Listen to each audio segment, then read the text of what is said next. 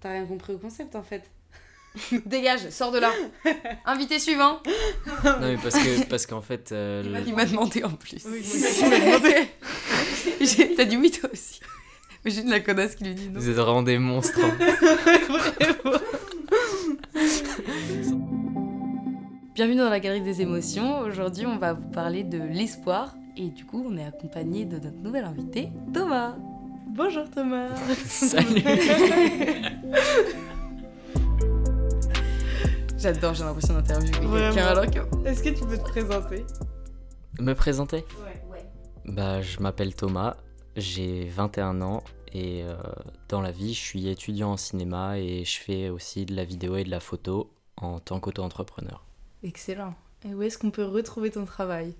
Euh, bah, principalement, on peut retrouver mon travail sur Instagram, euh, sur euh, c'est Super Tom Tom avec des H après les T. C'est parfait. Génial. Tu fais très bien ta promo. Merci, je fais de mon mieux.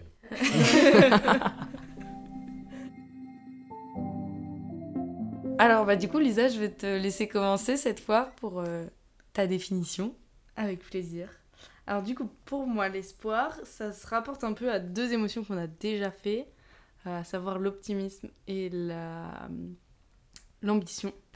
Et du coup, ça serait plutôt le fait de croire euh, que quelque chose va évoluer de manière positive.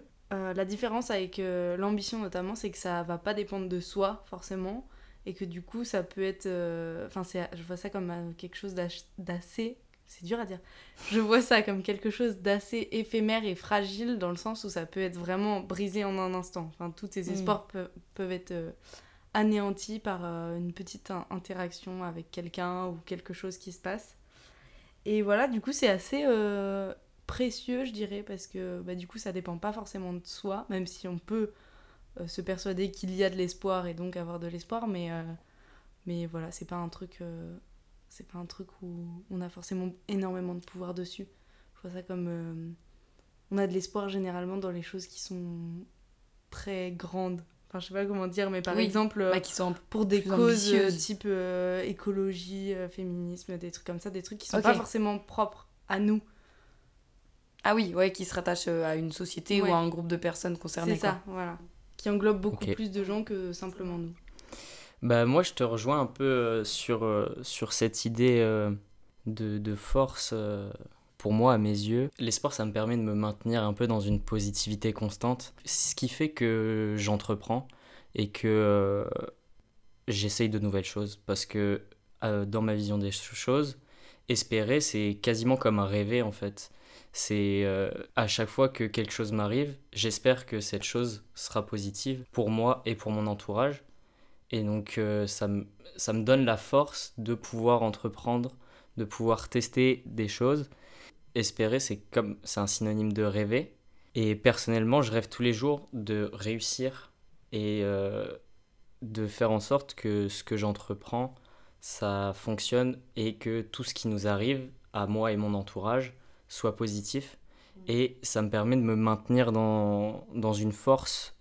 Et euh, du coup, bah, genre ça me donne du courage et ça me fait me dire que je suis capable de faire des choses parce que si j'espère pouvoir faire quelque chose ça veut dire qu'en soi il y a une possibilité.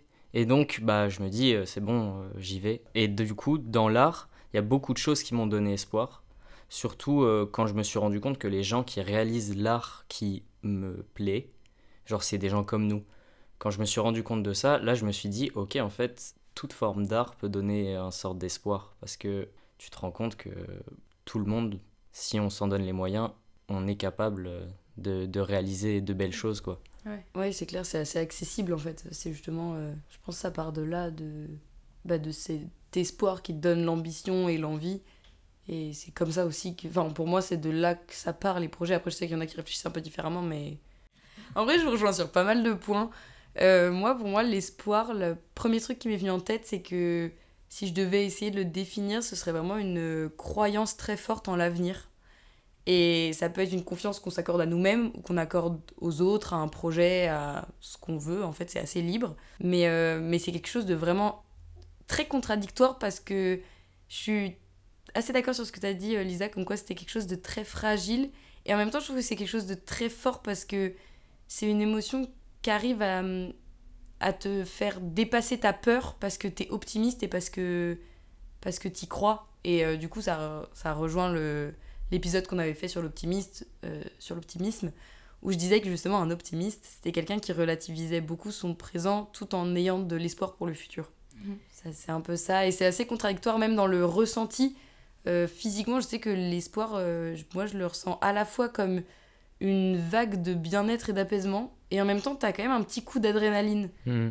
Du coup, c'est euh, à mi-chemin entre euh, un ressenti euh, très calme, très apaisant et quelque chose qui va te booster un peu.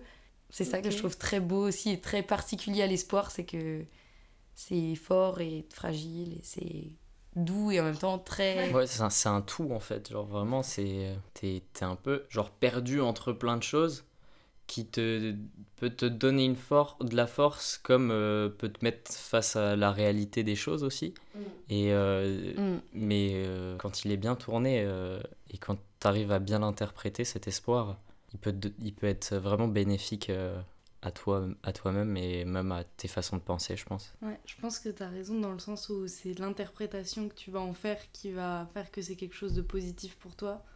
Ou, ou comme tu as dit, vraiment, ça peut soit euh, te pousser justement à faire des choses et à être ambitieux pour l'avenir, ou alors ça peut aussi, je pense, t'entraîner des fois dans une sorte de passivité où du coup tu as l'espoir Ouais. que ça aille mieux et en fait, du coup, bah, autant rien faire. Autant quoi. espérer quoi. Ouais, c'est ce que tu disais, c'est la notion de rêve un peu qui est... Ouais. C'est bien de rêver mais faut... Qui est très réconfortante en fait. L'espoir, il faut que ça reste une base à ton action Mm. et pas que tu t'arrêtes à te dire oh j'espère que ça se passera. Parce que si Faut que ça donne la t'attends, faut que ça te donne la motivation en fait. si tu te laisses espérer et que t'attends, bah juste espère à toute ta vie.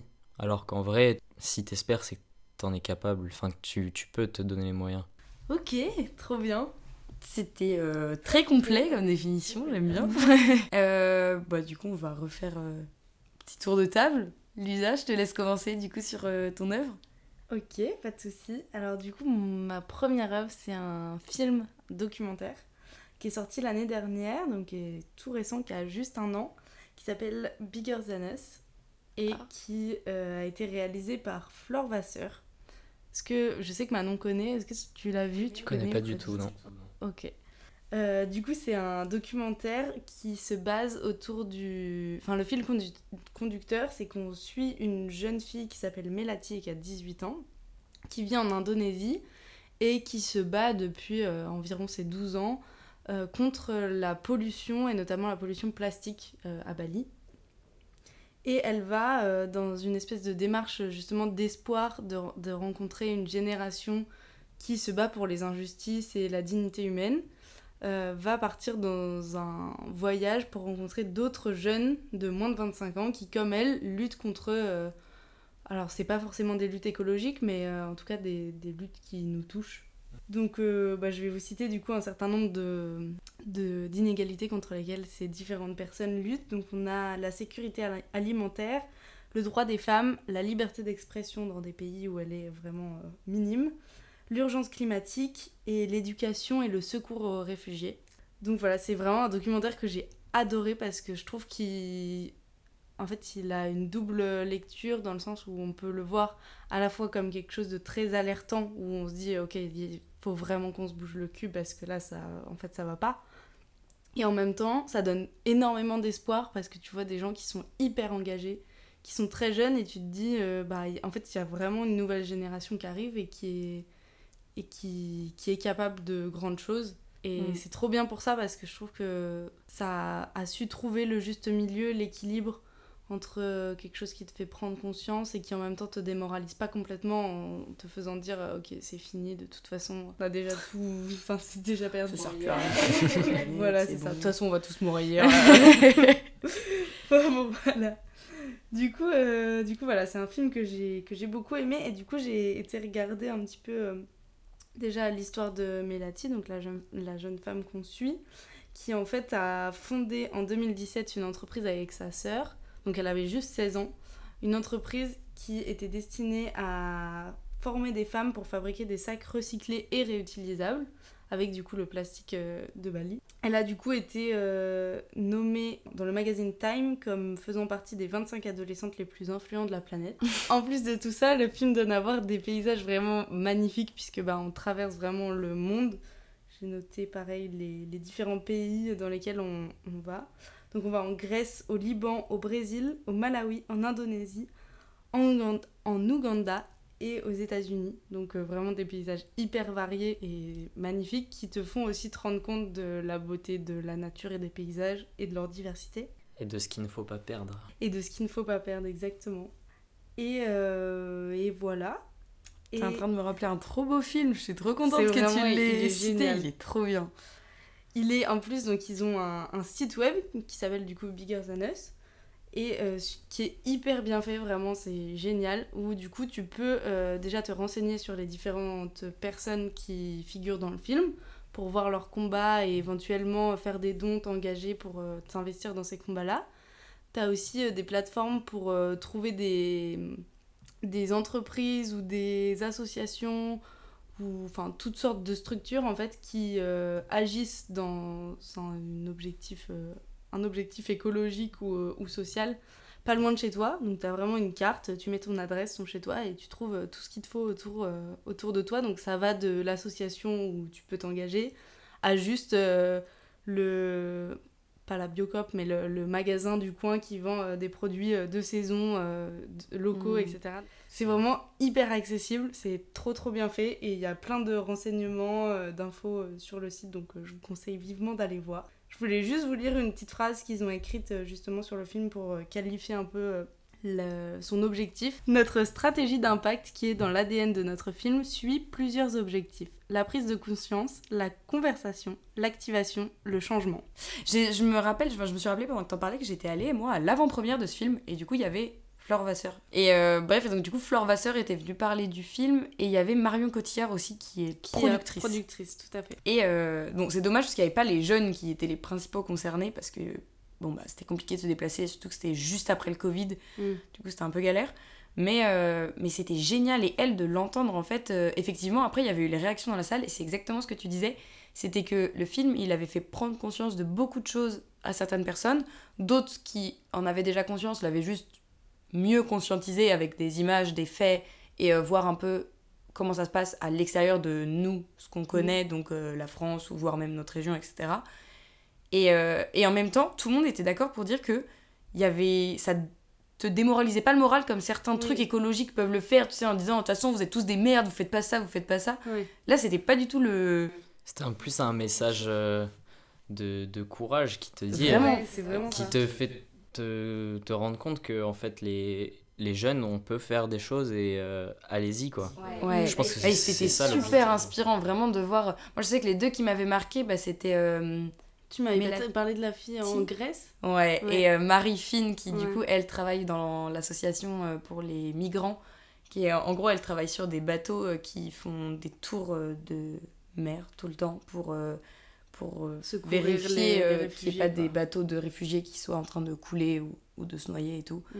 Et elle, ça m'avait beaucoup marqué parce que je pensais pas qu'en étant si jeune, on pouvait être placé sur des missions euh, aussi concrètes. Et la, le personnage principal, Melati. qui elle, ouais, travaille pas énormément parce que surtout qu'en Indonésie, il y a pas mal de taf à faire sur, sur ça. Mais ouais, non, ça m'avait beaucoup marqué. Et justement, tout le monde était d'accord pour, pour dire à peu près la même chose que toi, qu'en fait ça délivrait plus un message d'espoir et de confiance dans les nouvelles générations, sans blâmer non plus les anciennes générations qui ont fait euh, ce qu'elles pouvaient ou ce qu'elles pensaient être le mieux, tu vois. Ce qu'elles pensaient.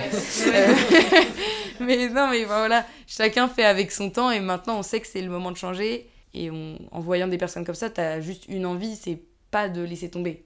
Et ça donne l'espoir, je trouve, pour euh, continuer et te raccrocher à leur truc.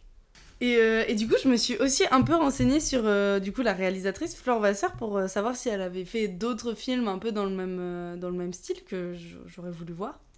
Et en fait, pas tellement. À la base, elle est, à la base, elle est romancière, donc elle a, elle a écrit des livres, quoi. C'est le travail d'une romancière. Mais non et On en apprend des choses dans ce podcast. Et surtout, ce que j'ai appris, que j'ai trouvé assez intéressant, c'est qu'à la base, elle, elle est pas du tout dans le milieu artistique Elle l'écrit d'ailleurs sur son site web, je vais, que je vais lire un peu.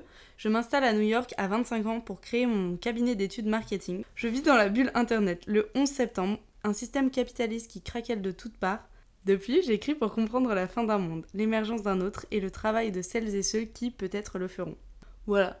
En gros, elle, Incroyable. elle explique un peu que son déclic, ça a été le 11 septembre qu'elle a vécu du coup euh, à New York Et que euh, ça a entraîné une espèce de grosse prise de conscience sur tout- le, le système. euh.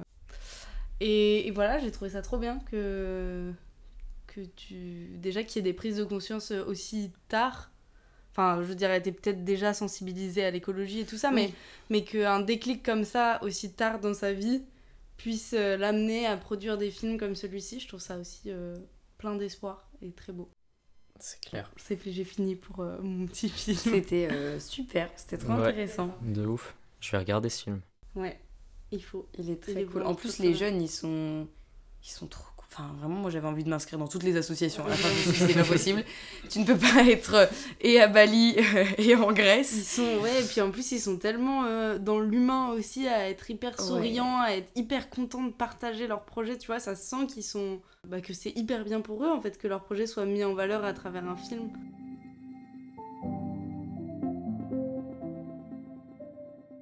Thomas, je te laisse présenter ta première œuvre. Excellent, allons-y. Ben, du coup, moi, pour ma première œuvre, je vais vous parler d'un son, euh, d'une musique d'un artiste qui est un, artiste euh, qui fait de la musique urbaine, qui fait du rap. Cet artiste s'appelle Zamdan et le son dans lequel je vais parler s'appelle Flouka. Zamdan, c'est un rappeur qui est originaire du Maroc et euh, qui, dans sa musique en général, parle de son histoire et du parcours qu'un jeune immigré vit en partant de son pays d'origine jusqu'à la France. Et il raconte toute son histoire et tout son parcours qui euh, est semé d'embûches à travers sa musique. Et euh, dans le son flouka, flouka en fait c'est un terme euh, arabe signifiant euh, barque à voile. Au Maroc, les floukas c'est euh, les embarcations qui normalement transportent des marchandises du Maroc à l'Europe. Sauf que bah, elles transportent pas que des marchandises et elles transportent aussi des immigrés qui viennent jusque- jusqu'en Europe. Et donc du coup le nom de, du son c'est Flouka.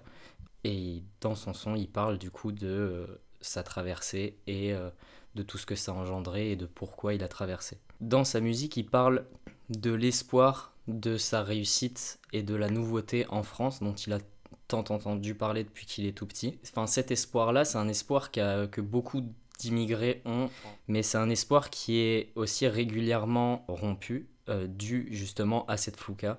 Sa musique, elle donne le sourire, mais elle parle de choses qui sont pas belles du tout. Moi, cette musique m'a vraiment touché et quand je me suis dit que j'allais parler d'espoir, j'étais obligé de parler de ce son parce que il représente vraiment l'espoir que des tonnes d'immigrés peuvent avoir en, se disant je vais aller en Europe, je vais réussir. Et c'est ce dont parle Zamdan aussi dans sa musique, c'est qu'il a perdu sa sœur à cause de la noyade. Il faut toujours garder un espoir, même si il t'arrive des malheurs, même si t'arrive des choses qui sont vraiment négatives.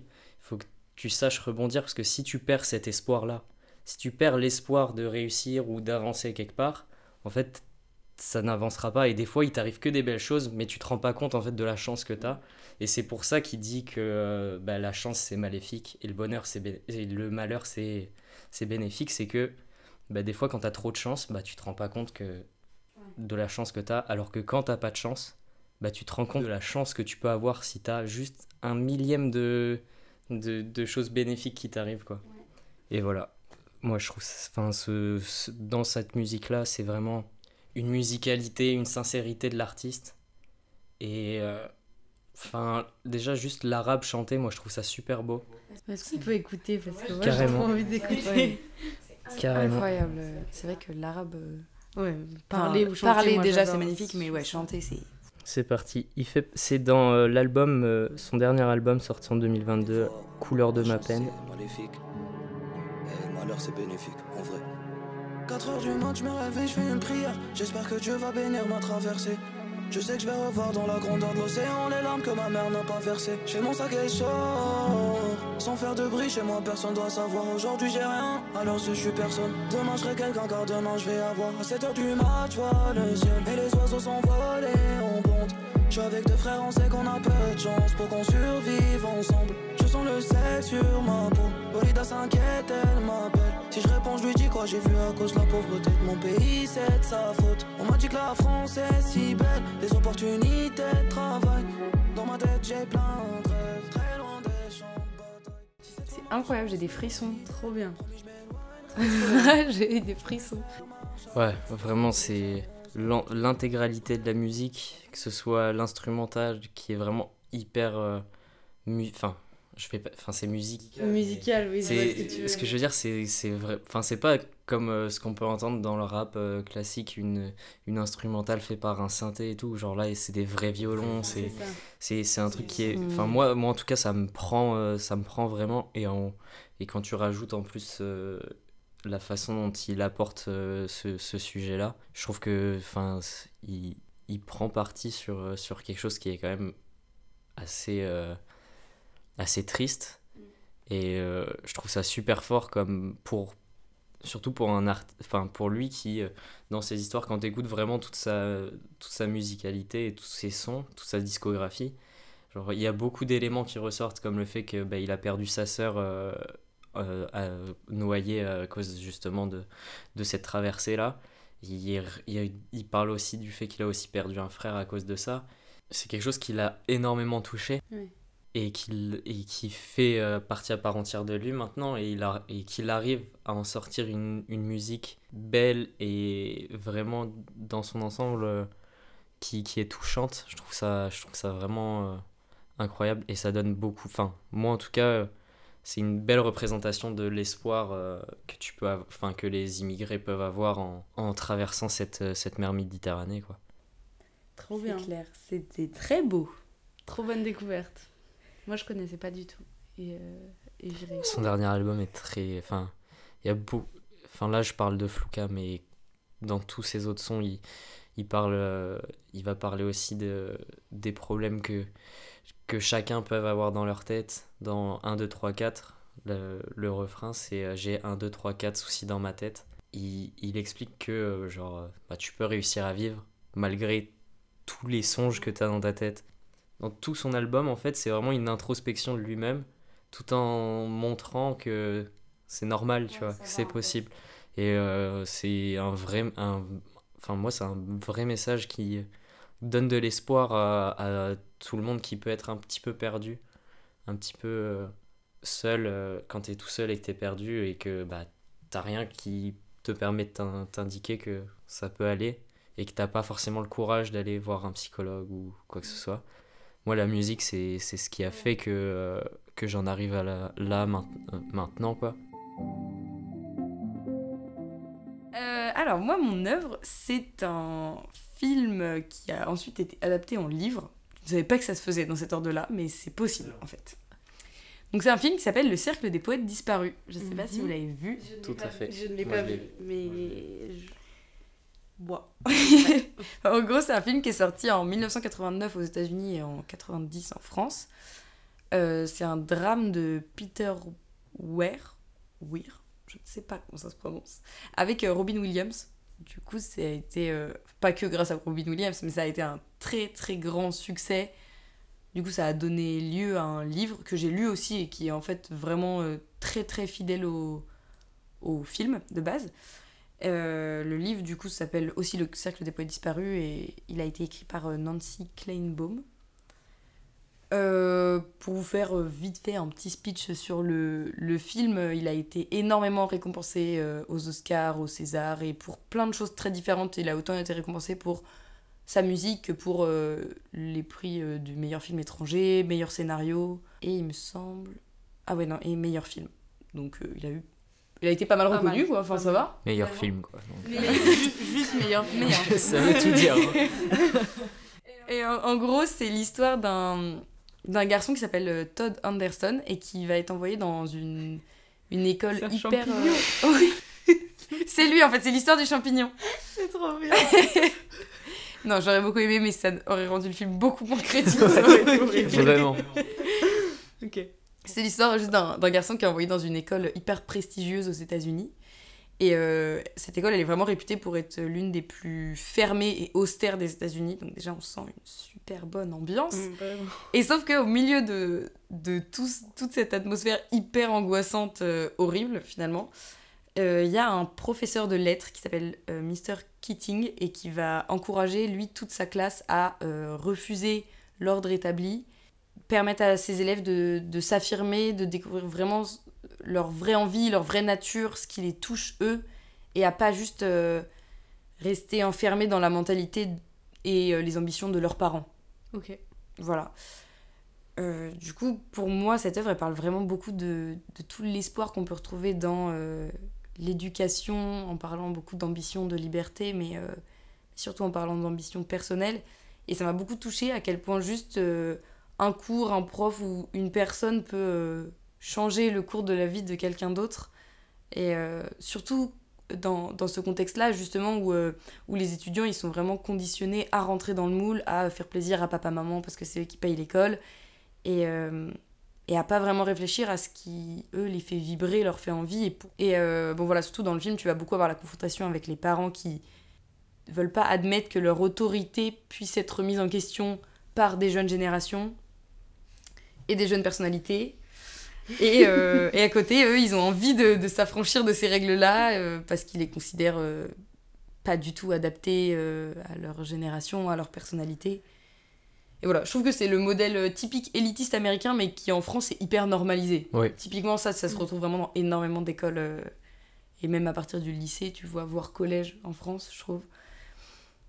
Et, et donc voilà, moi ça m'avait beaucoup touchée, et surtout que l'éducation, je sais que, bon voilà, je suis pas hyper fan des fois du système scolaire en, en France, mais je trouve que l'éducation c'est vraiment euh, une chance, et moi c'est toujours quelque chose qui me touche beaucoup Mm. quand je vois des, prof, des professeurs qui sont très investis dans, dans ce qu'ils font, et qui le font vraiment par passion, et leur but c'est pas que tu connaisses par cœur euh, tes dates d'histoire géo à la fin de l'année, mais juste que, que tu aies pris conscience que l'histoire de ton pays c'est ça, et qu'à partir de ça, t'en Mm. fais ce que, ce que tu veux, tu vois, et qui te considère pas comme un élève, mais comme un humain. Ouais. Voilà. Et je trouve que ce rapport euh, humain, il, est, il donne beaucoup d'espoir. Et voilà, moi c'est quelque chose qui me touche beaucoup. euh. Surtout, bah, l'espoir, je le trouve beaucoup dans l'éducation et l'art. Oui, parce qu'en plus, t'es- on est assez. Enfin, au moment où on suit notre euh, cursus d'éducation, je dirais, on est assez jeune, donc c'est aussi là que qu'on peut se permettre, entre guillemets, plus d'avoir de l'espoir dans notre avenir. C'est ça. et où ouais. on se construit justement un, un espoir qui va durer après dans le temps. Exactement, ouais, ouais. Et là, en fait, d'autant plus, je pense que ça me touche d'autant plus dans les œuvres quand c'est un espoir justement qui vient de quelqu'un, euh, d'une personne extérieure. Mm. Dans le sens où, enfin, je, je trouve ça très admirable quand euh, dans ton entourage il y a une ou plusieurs personnes qui te donnent de l'espoir, et je trouve ça trop beau. Mais le fait que ce soit une personne qui ne te connaisse pas, et donc en soi elle te doit rien, entre guillemets, Oui. mais euh, ça va juste, elle, lui faire plaisir de te donner des clés pour, euh, pour évoluer en tant que personne. Je trouve ça. Enfin, je trouve ça a un côté euh, humain et social que je trouve. euh, C'est fou, c'est totalement incroyable. Moi, j'ai des professeurs, sans eux, je serais jamais euh, devenu euh, le, le, le jeune homme que je suis en train de devenir, quoi. Genre, c'est... hmm. Et quel jeune homme.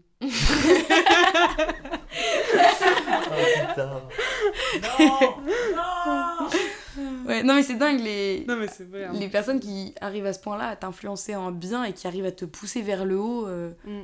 à, vers des fois des directions que tu n'imaginais même pas et qui au final te correspondent hyper bien. Clairement. Et puis, ouais, ce que je trouve fou aussi, c'est que c'est vraiment des, des, des petites choses dans leur vie à eux qui, Hmm. nous, vont nous influencer euh, potentiellement toute notre vie, tu vois. Effectivement. Bah, justement, cet espoir, euh, moi, je le place beaucoup et je le retrouve beaucoup justement dans l'art, l'éducation et euh, le- la jeunesse et son envie de liberté et son besoin de liberté. Trop Mais bien. en tout cas, enfin voilà, c'est des- c'est le genre de film, moi, qui me donne de l'espoir euh, personnel, de l'ambition, de l'optimisme et aussi euh, de l'espoir en l'humain, ce qui, je trouve, euh, de temps en temps et surtout en ce moment, se fait rare. Oui, Vraiment. il en faut. Et, euh, et voilà, je trouve que cet espoir en l'humain, il est peut-être un peu naïf pour certains, un peu cucu, etc. Mais, euh, Ouais, mais que si c'est on la n'a base. pas ça, euh, pff, à un moment donné, ça devient compliqué. non mais c'est la base de l'humanité, de bonnes euh, relations bienveillantes Ouais. euh, qui, je trouve en tout cas en, en ayant euh, de la chance, euh, je l'ai beaucoup dans mes relations amicales, etc. Et euh, sauf que du coup, c'est vrai que quand je sors de ce cercle-là, des fois, je me sens un peu agressée par le monde parce que je me rends compte qu'en fait, tout le monde n'est pas euh, Oui. bienveillant. Genre, c'est pas les bisounours partout. Ah oui. Et en fait, euh, du coup, c'est avec ce genre de film-là que je me dis, en fait, tu, On peux- peut quand même en trouver partout, même si et c'est tu pas peux faire confiance à certaines personnes qui sont là vraiment pour ton bien. Et il y a, ça existe, les personnes qui veulent juste euh, ton bien et te, te faire plaisir et te pousser vers le haut sans, sans que elles, ça leur rapporte rien. Juste, elles, voir des personnes euh, qui, s'émancipent et qui deviennent ce qu'elles ont envie de devenir, ça leur fait plaisir. Mais c'est ces personnes-là qu'il faut retenir. Parce qu'en vrai, on vit dans un monde où euh, genre, on peut espérer que, que l'humain devienne quelqu'un de bon dans la vision euh, qu'on a. hein. On a tous euh, de, de la bonté de, de quelqu'un. Mais après, quand tu sors euh, de chez toi et que tu regardes, tu te rends compte que, en vrai, enfin, on est des espèces un peu rares quand même. A- on n'est pas tous comme ça, mais il faut On est quand même loin du monde des c'est ça. Et il faut se rendre compte et, et, et faire attention à ces gens-là qui, qui, quand tu les rencontres, tu, tu, tu sais. Tu le sais, Mm. tu le vois. C'est les gens qui, qui sont Mm. bienveillants, qui, Vraiment. qui, qui veulent du bien aux autres, tu t'en rends compte directement. Et c'est les gens qui, au final, font partie de ton entourage, même. Et c'est les gens qui, qui t'entourent. Et euh, moi, je pense que il faut garder espoir sur le fait qu'on on peut euh, rencontrer des gens bons. Mais après- J'avais vendu un petit, un petit jambon. L'humour cinquième, là J'étais à fond dans ton discours. je pense, je pense qu'il faut garder espoir sur le fait qu'on peut rencontrer de bonnes personnes. mais, euh, mais il faut pas se voiler la face non plus sur le fait que euh, on est quand même sacrément entouré de connards. C'est Et une belle c'est le mot phrase. de la fin. Non.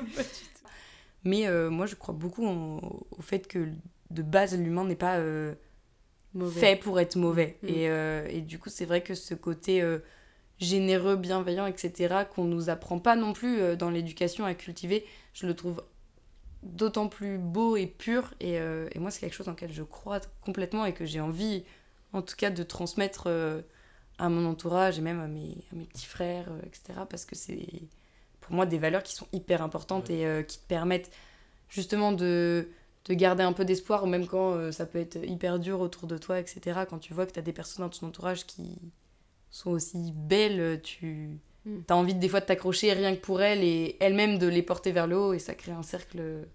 C'est c'est le principe de, du fait que toute euh, bonne personne euh, monte les autres, toutes les autres bonnes Oui, personnes ça. vers le haut en fait. Et juste c'est une question d'entraide et, et je pense que en vrai en France cette vision-là elle est on, on est loin d'en être arrivé là dans la généralité.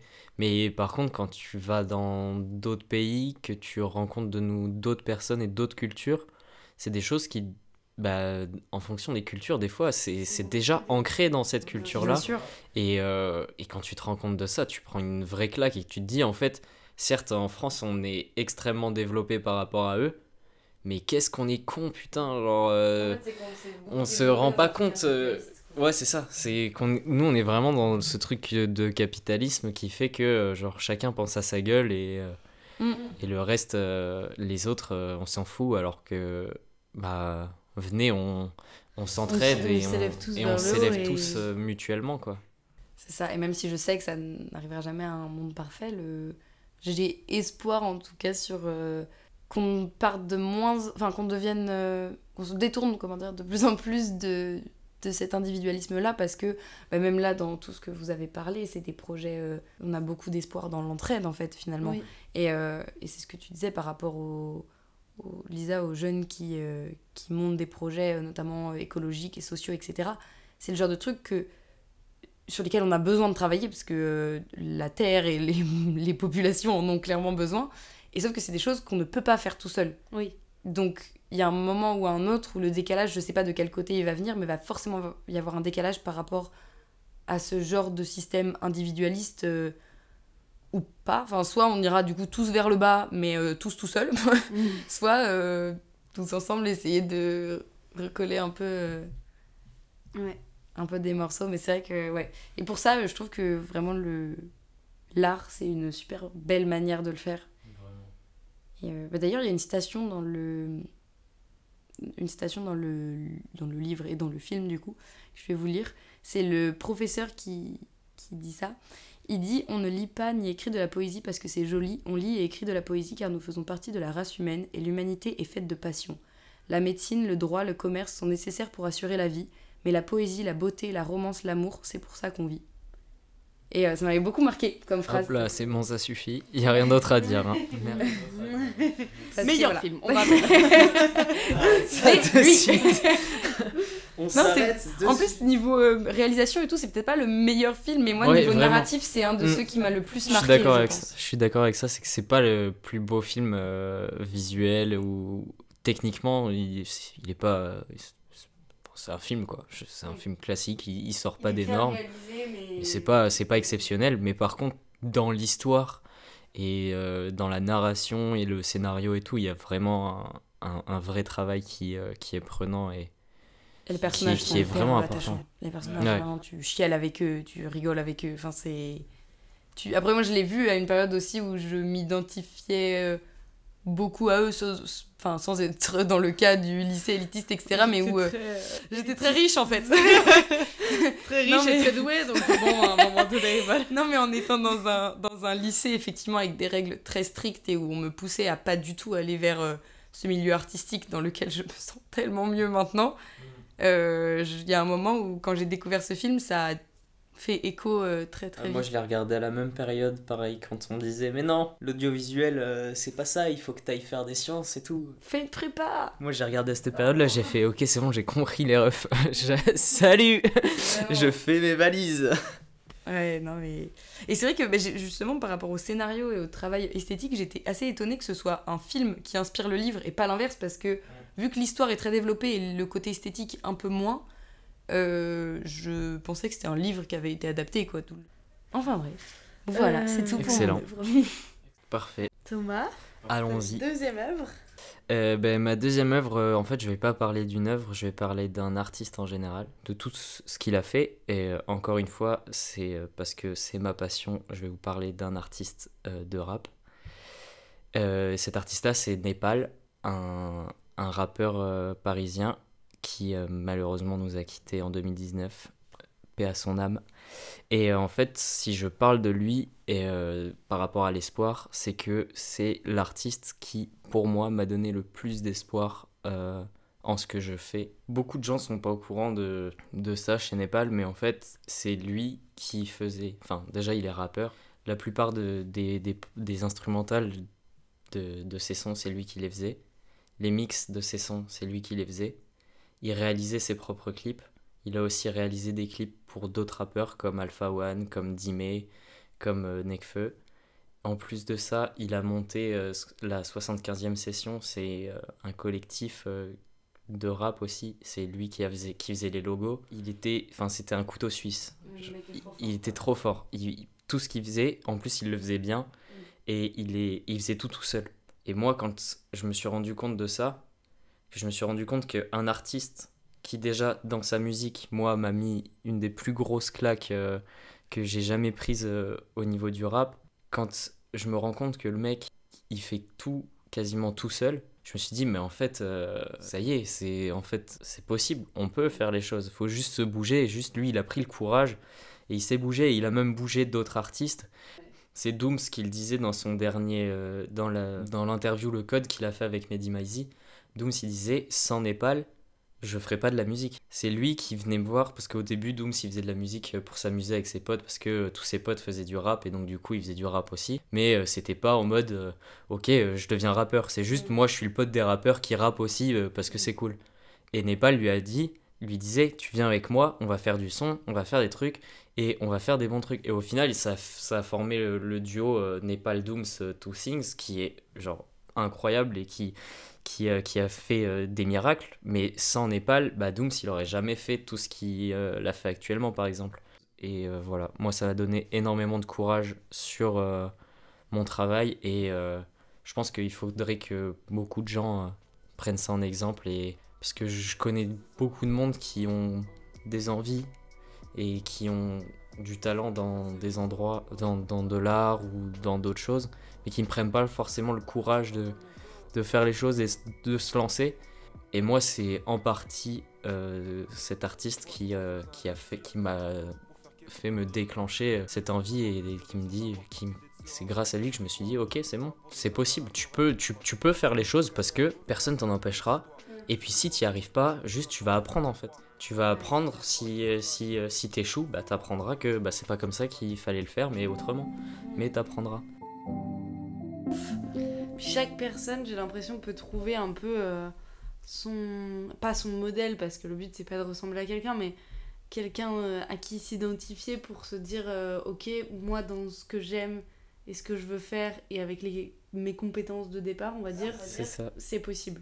Et du coup, c'est tel... l'art est tellement varié, et il y a tellement d'artistes que peux forcément trouver euh, cette personne qui va te donner un petit coup de boost. ouais. Tu peux forcément trouver chaussure à ton pied. Et sans parler de modèle, juste parler de personnes qui t'inspirent dans le sens euh, qui te motivent en fait, Mm. qui te poussent sans le savoir. Parce que ça, la différence, c'est que contrairement à d'autres personnes, bah là par exemple, le professeur dont je parlais tout à l'heure, qui lui se doute, tu vois, qui pousse ses élèves parce qu'il les voit Oui. évoluer, ces personnes-là, elles le savent pas, mais, euh, Mais elles font du bien à, l'impact, ouais. mais dans tous les domaines, l'impact de l'art sur euh, les gens, euh, psychologiquement parlant, c'est Ouais. juste incroyable. Vraiment, je, C'est trop bien. je trouve ça fascinant. Et la musique, moi, pour moi, plus que les autres. Enfin, c'est dans la musique que je vais plus avoir tendance à me reconnaître. C'est plus avec des musiques que je me prends des claques, même si je me prends des super claques avec des films, mais elles vont moins impacter après ma Pour moi, vision c'est pas des la choses. même claque. Ouais, c'est pas pareil. C'est pas la même claque du tout. Enfin, en tout cas, moi, personnellement, la musique va me mettre des claques vraiment personnelles Oui, c'est ça. qui me touchent euh, au plus profond de moi et vraiment dans ma psychologie et dans ma façon de voir les choses. Bah écoutez, je crois qu'on a fini. C'était trop, Ouais. trop cool. Ouais. Trop cool de t'avoir. Bah, c'était un plaisir, vraiment. C'était trop. intéressant, merci beaucoup. Mais y a pas de souci. Et euh, alors, avant que tu partes, du coup, on va te demander de nous désigner le prochain invité. Let's go. Faut faire un choix là. Ouais. Ouais. On te demande pas de choisir ton préféré ou quoi. Constant, t'avais vraiment choisi parce que tu étais son préféré. Donc tu n'es pas obligé de faire la même chose. Juste une personne que t'aurais envie de voir passer. Mais en vrai, une personne que j'ai envie de voir passer par les dards. Ouais. euh, mais moi, je vous dis Anissa tout de suite. hein. Anissa? Ok. Moi, je suis très très chaud qu'on invite Anissa. Ok, trop bien. Enfin, on va, on va lui proposer déjà, je sais pas si elle sera d'accord, Oui. Mais Anissa, quand je lui ai dit que je passais avec vous, elle avait trop le seum. Elle a dit C'est quand que moi je passe? Mais. Et ben Anissa, maintenant Et ben merci beaucoup. Bah, Pas de Encore souci. une fois, ça Merci à vous pour l'invitation. À bientôt Oui, pour un prochain épisode. avec Anissa du coup. Bisous. Ciao ciao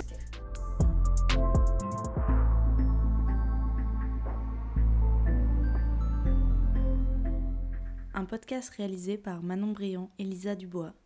Produit par Moyen du Bord Productions.